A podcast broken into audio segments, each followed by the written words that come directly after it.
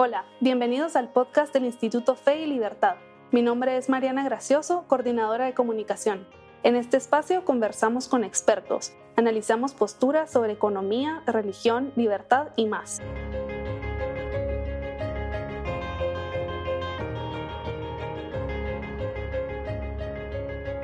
Bienvenidos a un nuevo episodio del podcast Fe y Libertad. ¿Qué se necesita para alcanzar el florecimiento humano? ¿Bienes materiales o bienes espirituales? Esta es una de las preguntas que planteamos en la nueva convocatoria de la revista Fe y Libertad titulada Florecimiento Humano, Virtud y Progreso. En este episodio, Carol Ríos de Rodríguez y Sebastián Landoni, editor asociado de este número, conversan sobre el papel de la economía y de las virtudes en la búsqueda de la felicidad, cómo alcanzamos un balance entre ambos y cómo ustedes, como escritores, pueden aportar a este número. Sebastián Landoni es licenciado en Economía por la Universidad Nacional de Rosario, Argentina. Es máster en Economía y Administración de Empresas y doctor en Economía por la Escuela Superior de Economía y Administración de Empresas SAD. Esperamos que disfruten de este episodio y los animamos a colaborar en esta publicación. Para más información pueden ingresar a revista.feilibertad.org. Buenas eh, tardes, Sebastián. Es un gran gusto estar contigo nuevamente. Y te agradecemos mil, mil, eh, muchas veces, te agradecemos el que hayas aceptado ser eh, el editor asociado de la revista 11 de, la, de la revista Fe y Libertad. Y este tema es el florecimiento humano, virtud y progreso. Y eh, pues como sabes, es un tema que para nosotros eh, atañe a la misión del Instituto Fe y Libertad y le damos muchísima importancia. Eh, pero quería preguntarte, eh, ¿por qué crees que este número es importante? Qué bueno, muchas gracias, Carol. Buenas tardes a todos. ¿Por qué es importante este número? pensar en el florecimiento humano es pensar en la realización humana, ¿no? Pensar en la dignidad humana, pensar en la trascendencia. Me parece que todo eso es fundamental. Y a un economista, soy economista, eh, muchas veces eh, el alcance de, los cuestionamientos que pueden aparecer en este número eh, lo pueden superar. ¿Por qué? Porque la aproximación al florecimiento humano de ninguna manera es una aproximación técnica que intente explicar por qué disminuyó la pobreza extrema y la pobreza, tanto en términos relativos como absolutos. O sea, esas cuestiones técnicas a este número le quedan muy cortas, necesita mucho más, necesita eh, un análisis, por supuesto, moral y filosófico, ético y filosófico, perdón, eh, probablemente algo sociológico, algo psicológico, también pueda acompañar el análisis de, de ese proceso donde las personas se realizan cooperando pacífica y voluntariamente. Eh, si pudiéramos eh, colaborar interdisciplinariamente para explicar eso, el, número estaría logrado. Sí, muchas gracias, Sebastián.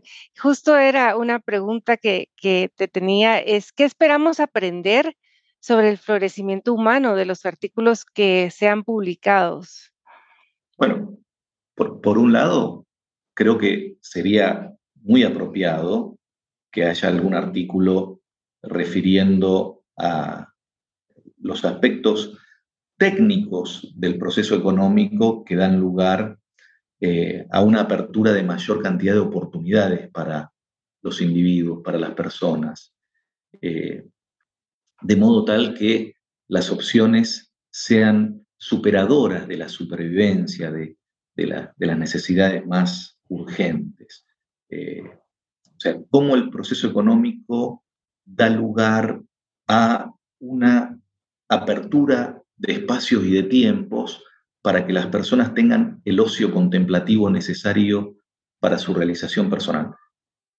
Yo creo que eso es importante. Ahora, sí es muy importante entender por qué algunas virtudes son necesarias para el florecimiento humano eh, y y por qué el florecimiento humano y la virtud van de la mano del progreso. Eh, de ninguna manera podríamos hablar de florecimiento humano si pensáramos solamente en indicadores de consumo o, de bienestar material. Me parece que este número tiene que apostar a pensar un poco más allá, eh, a pensar en, esos intangibles que muchas veces los economistas los consideramos eh, en el margen, no le damos la relevancia que, que tienen para justamente para que una persona alcance esa vida eudaimónica, ¿no? esa vida que vale la pena ser vivida, eh, que no es necesariamente eh, una vida feliz, por lo menos no en, el, sentido vulgar de la expresión, quizás es una vida eh, que con dolor, sacrificio, esfuerzo, disciplina, finalmente, al final del día, en última instancia, tiene sentido para la persona humana. ¿Por qué? porque la hace realizarse realizando a los demás, la hace, le permite realizarse en la cooperación social. Sí, eh, cuando hablabas ahorita de la relación entre florecimiento, virtud y progreso, eh, me acuerdo que cuando estábamos empezando a diseñar la convocatoria, eh, tuvimos debates sobre si la llamábamos virtud florecimiento humano, progreso, o progreso, virtud, el florecimiento humano, y que hubo un debate sobre em, las connotaciones que tiene, incluso el orden que le damos a, esas tres palabras. Y te quería preguntar cómo fue el proceso para escribir la convocatoria y qué se tomó en cuenta. Quizás muchas personas podrían eh, creer que el, progreso es primero, ¿no? Eh, y mi sensación es que tuvimos esa discusión eh, tremendamente enriquecedora de por qué es primero el florecimiento humano y la virtud para el progreso. Eh, por qué son importantes un conjunto de conductas apropiadas para finalmente arribar al progreso. muchas de esas virtudes eh, están en, las religiones monoteístas y otras, ¿no? Eh, y muchas de esas virtudes son de las que se catalogan como virtudes burguesas, ¿no? Eh, esto de la laboriosidad, la puntualidad, bueno, el fairness, esto de cumplir las reglas de la palabra empeñada y, bueno, y de la palabra también escrita en los contratos. Eh, mi sensación es que el progreso es consecuencia, ¿no? Y, por eso está en ese orden y no en otro. En, el proceso salieron a relucir diferentes formas de entender el florecimiento humano, como tú decías, y yo, yo percibo una diferencia entre, por ejemplo, la concepción filosófica y la concepción económica. Eh, y yo creo que si las hay, ¿cómo estas diferencias enriquecen el diálogo y potencialmente pueden enriquecer este volumen de, la revista? Eh, te, acordás que Friedrich Hayek, el, premio Nobel de Economía del año 74, pensaba que un economista que solo entiende de economía, estudia economía, no es un buen economista. Eh, Hayek, en sus estudios filosóficos, exigía al economista una formación más allá, en filosofía moral, en filosofía del derecho, eh, bueno, en, ciencia política. Eh, la verdad que mi sensación es que va por ahí, ¿no? Que esto viene a completarme, a completarnos, a los que tenemos una medida, una, una medida de las cosas, muchas veces limitada, ¿no? La lógica costo-beneficio que nosotros solemos, los economistas, solemos utilizar casi para analizar el universo, muchas veces, muchas veces, por no decir la mayoría de las veces, es pobre, o sea, no puede responder todo. Eh, por más que nosotros analizamos la política con costo-beneficio, analizamos la sociología, la psicología, la filosofía, analizamos todo con costo-beneficio, eh, por supuesto que no tenemos las respuestas.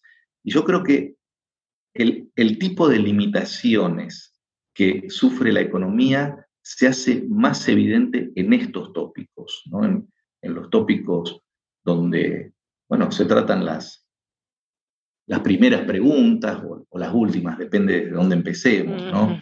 Eh, en el orden del ser y del el orden del conocer, esto que tanto le interesa a la filosofía, eh, mi sensación es que podríamos eh, arribar a algunas ideas robustas sobre obligaciones morales, sobre la idea de realización, sobre la idea de dignidad, ¿no? ya lo he mencionado, pero me parece que sí es importante eh, que haya avances en ese sentido para, bueno, para enriquecer todo el análisis, no solamente el económico, porque parece que solamente pienso en enriquecer el análisis económico.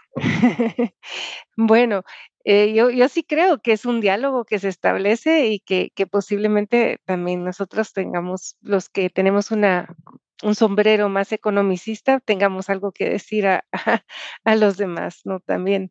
Em, ya mencionaste algunas, pero de las preguntas que, que pudieran ser interesantes de explorar para este tomo, pero ¿nos puedes ah, eh, listar algunas otras inquietudes que, que podrían eh, motivar escritos, digamos, de, de autores invitados y amigos? En, la convocatoria pensamos en lo siguiente, ¿no? Eh, los, que intervenimos en la discusión, Carol, vos misma, eh, Morris, bueno, el resto del, personal ahí en, en Fe y Libertad, pensamos en, en las siguientes preguntas. Primero, ¿cuáles son las instituciones que emergen en sociedades libres que sirven de humus para el florecimiento humano? ¿No? ¿Cuáles son las reglas? Eh, ¿Cuáles son las prácticas? Cuáles son los valores, eh, cuáles son las reglas formales y las reglas culturales o informales. Eh, realmente una pregunta para mucho desarrollo. Segundo, ¿se deconstruyen las instituciones que permitieron a los ciudadanos de dichas sociedades florecer en el pasado? ¿Y por qué? ¿No? Para los que les interesa esto de la deconstrucción tan contemporáneo. Eh, tres, ¿cuáles son las virtudes más relevantes para alcanzar el florecimiento humano?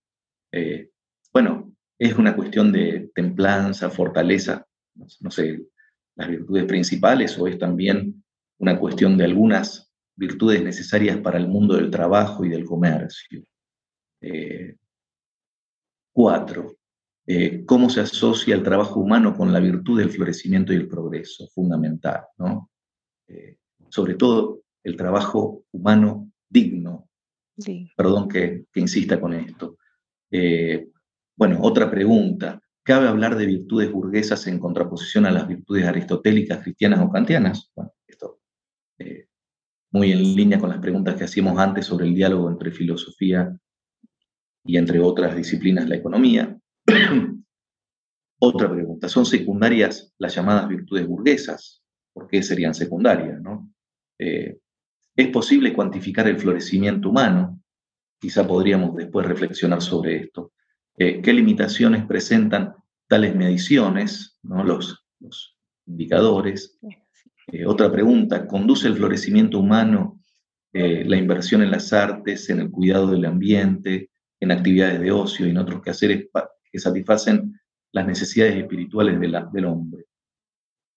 Algo mencionamos, ¿no? pero habría que insistir en las necesidades espirituales del hombre. ¿En qué etapa del desarrollo de la sociedad suelen destinarse recursos a dichas actividades? Bien importante, ¿no? Eh, o sea, parece que hace falta un conjunto de recursos y para eso hay que crearlos, eh, hay que abrirles paso a esas actividades. Eh, otra pregunta, ¿es más virtuoso o feliz quien elige someterse a privaciones materiales que quien vive holgadamente? ¿no? Porque por ahí alguien podría pensar que tenemos una mirada estoica, severa de, una vida de limitaciones, eh, cuando en realidad no sé si es necesariamente así. Puede haber una persona que se da una vida holgada que también habilita la vida holgada para los demás y habría que discutir si eso no es eh, económica y moralmente eh, valioso y rescatable. Eh, lo, estoy preguntando, ¿no? Eh, ¿Qué rol juega el agradecimiento a Dios y a la vida en el sentido de plenitud, no esto de contraponer la vida del que da gracias con la vida del que envidia, quizás, bueno, el que siente eh, resentimiento hacia el prójimo. Eh, otra pregunta, ¿es posible enseñar y replicar la eh, eudaimonía, esta, idea aristotélica, ¿no? la alegría de vivir, o solamente se puede confiar en el ejemplo? ¿No? Muchas veces pensamos que el aprendizaje legítimo es vía ejemplo. En este caso, ¿lo podemos enseñar? Bueno, ¿con qué herramientas pedagógicas? ¿Con qué herramientas de instrucción? Otra pregunta, ¿cómo afectan a la convivencia pacífica los vicios de la envidia, la codicia y el resentimiento? En línea con la pregunta anterior. Eh, ¿qué, ¿Qué debemos al prójimo que enfrenta necesidades materiales y psicológicas que le impiden florecer? Fundamental esta pregunta, ¿no? Sobre las obligaciones morales, sobre los deberes que, que tenemos cuando vemos al prójimo necesitado y sufriendo. Eh, otra pregunta, ¿cuál es el papel de la tradición en el florecimiento humano? Muy relevante en el sentido de las instituciones que pensábamos al principio de todo. Eh, eh, muchas veces creemos que la tradición es, un conjunto anquilosado de reglas y si no fuera por muchas de esas tradiciones, por ejemplo, no podríamos estar comunicándonos en este momento, la tradición del lenguaje, del uso del lenguaje verbal. Eh, otra pregunta. ¿Es preciso actualizar o completar la comprensión judeocristiana del trabajo, los mercados y la creación de riqueza? En, en el sentido similar, ¿qué aportan los avances tecnológicos al florecimiento humano? Recuerdo una discusión que teníamos con Morris sobre la importancia o el peligro de la inteligencia artificial para el mundo del trabajo, para el mundo de los principios morales. Eh, ¿Qué puede terminar sucediendo ¿no? con, con el desarrollo exponencial de la inteligencia artificial? Bueno, muchas preguntas, muchas preguntas y probablemente los autores propongan otras. Sí, hay, hay preguntas para, para todos los gustos, siento yo, y para diferentes disciplinas. Y la verdad que yo, tengo mucha ilusión de, leer esta revista porque creo que será algo muy valioso, un aporte muy valioso. Em, yo creo que tú y yo por lo menos estamos de acuerdo en que, en que un ecosistema económico libre, enmarcado por un Estado de Derecho, realmente posibilita a las personas vivir de forma virtuosa, ¿verdad? Yo, yo creo que es, esto es algo que compartimos tú y yo y probablemente la gran mayoría de personas eh, amigas del Instituto Fe y Libertad. ¿Cómo logramos demostrar esto? ¿verdad? Porque hay, hay muchos eh, estereotipos contrarios a esta, a esta convicción. Sí. Nosotros somos de insistir mucho en los argumentos honestos, eh, lo más honestamente científicos posibles y también insistimos mucho en los hechos. Eh, yo creo que en, el, primer lugar tenemos que insistir con el pensamiento crítico. ¿Esto qué significa? Utilizar la lógica y el método para establecer premisas adecuadas, para vincular esas premisas de un modo apropiado, realizar las deducciones eh, las deducciones que eh, sirvan para arribar a las conclusiones más robustas posibles, por supuesto. Eso es fundamental. Pero también es fundamental estar abiertos a la crítica, ¿no? Porque el pensamiento crítico es poder reconocer en un momento estoy equivocado. fundamental. Y bueno, después sería también importante presentar algún, un conjunto de indicadores. Por ejemplo, ¿qué es lo que sucedió, qué es lo que sucedió en los últimos 200 años, 500 años con la pobreza extrema, que pasó del 90% de la población mundial a menos del 10%. Disminuyó en términos absolutos y relativos. Es algo muy inédito en la historia de la humanidad. ¿Qué pasó con la esperanza de vida que se multiplicó por un, número de casi tres? No es tres, es menos de tres. Pero, pero un príncipe en el medievo o en el, en el Renacimiento vivía 30 años en promedio. Y hoy, bueno, la mayoría de las personas viven 70 años. Ok, eh, pensemos en la educación, en la alfabetización, en la escolaridad. Pensemos un indicador que me encanta, en la probabilidad de morir a manos de otro hombre. O sea, esa probabilidad disminuyó exponencialmente, o sea, brutalmente. La probabilidad de morir en mano, asesinado ¿no? por otra persona, eh, violando el, mandamiento de nuestros hermanos mayores, no asesinará, ¿no? Eh, de los judíos, eh, era una probabilidad que se medía en porcentaje, ahora se mide cada 100.000. Eso representa una disminución drástica.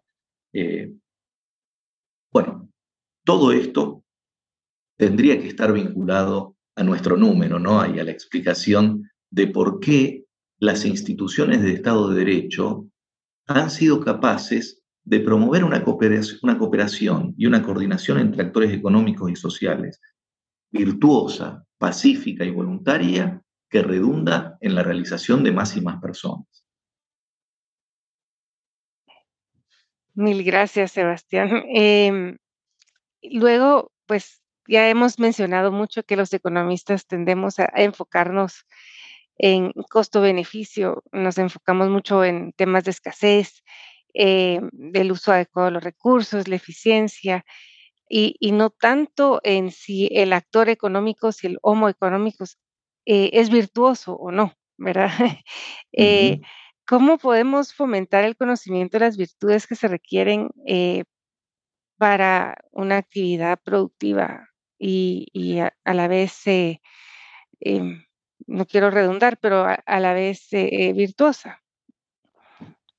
Muy importante la pregunta y, siempre recuerdo ese discurso del premio Nobel de Friedrich Hayek, ¿no? The Pretense of Knowledge, esta idea de la soberbia del conocimiento, la simulación del conocimiento, la falta de humildad de los pretendidamente intelectuales y estudiosos y sabios, eh, que, es, que es una falta de humildad eh, muy destructiva, porque si terminara ahí la soberbia del soberbio engreído, académico, eh, si terminara ahí no pasaría nada. El problema es que puede crear resentimientos y envidia, esto de despreciar al que, al que no tiene las credenciales, ¿no?